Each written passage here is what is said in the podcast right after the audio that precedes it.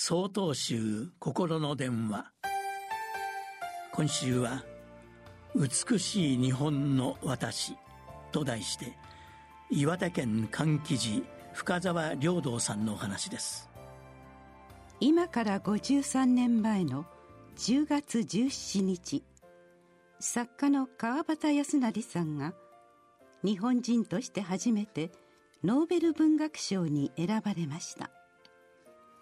ストックホルムで行われた受賞記念講演で「美しい日本の私」と題したスピーチを行い冒頭で次の和歌を紹介しました「春は花夏ホトトギス秋は月冬雪さえて涼しかりけり」これは大本山永平寺を開かれた道元禅師がお読みになられた和歌です。この歌には「本来の面目」という題が付けられています。一般的には「面目」と読みますが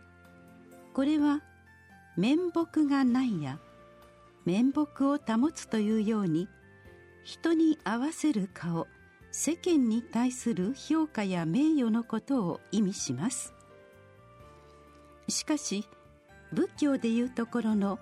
本来の面目とは自分が勝手に作り上げている世間に対する評価や名誉などが全くない姿のことを言います。つまり本来私たちに備わっている混じり気のない純粋無垢な姿のことです。では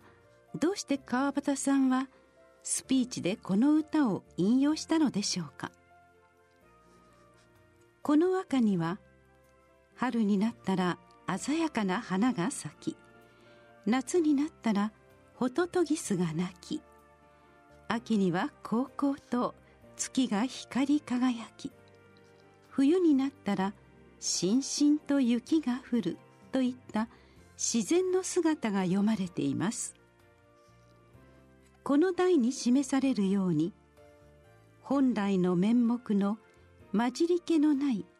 純粋無垢な姿とは自然の姿そのものであり私たちもその中で生かされている自然の風景の一つに他ならないのです。実は川端さんは当初講演の演題を「日本の美と私」にする予定でした。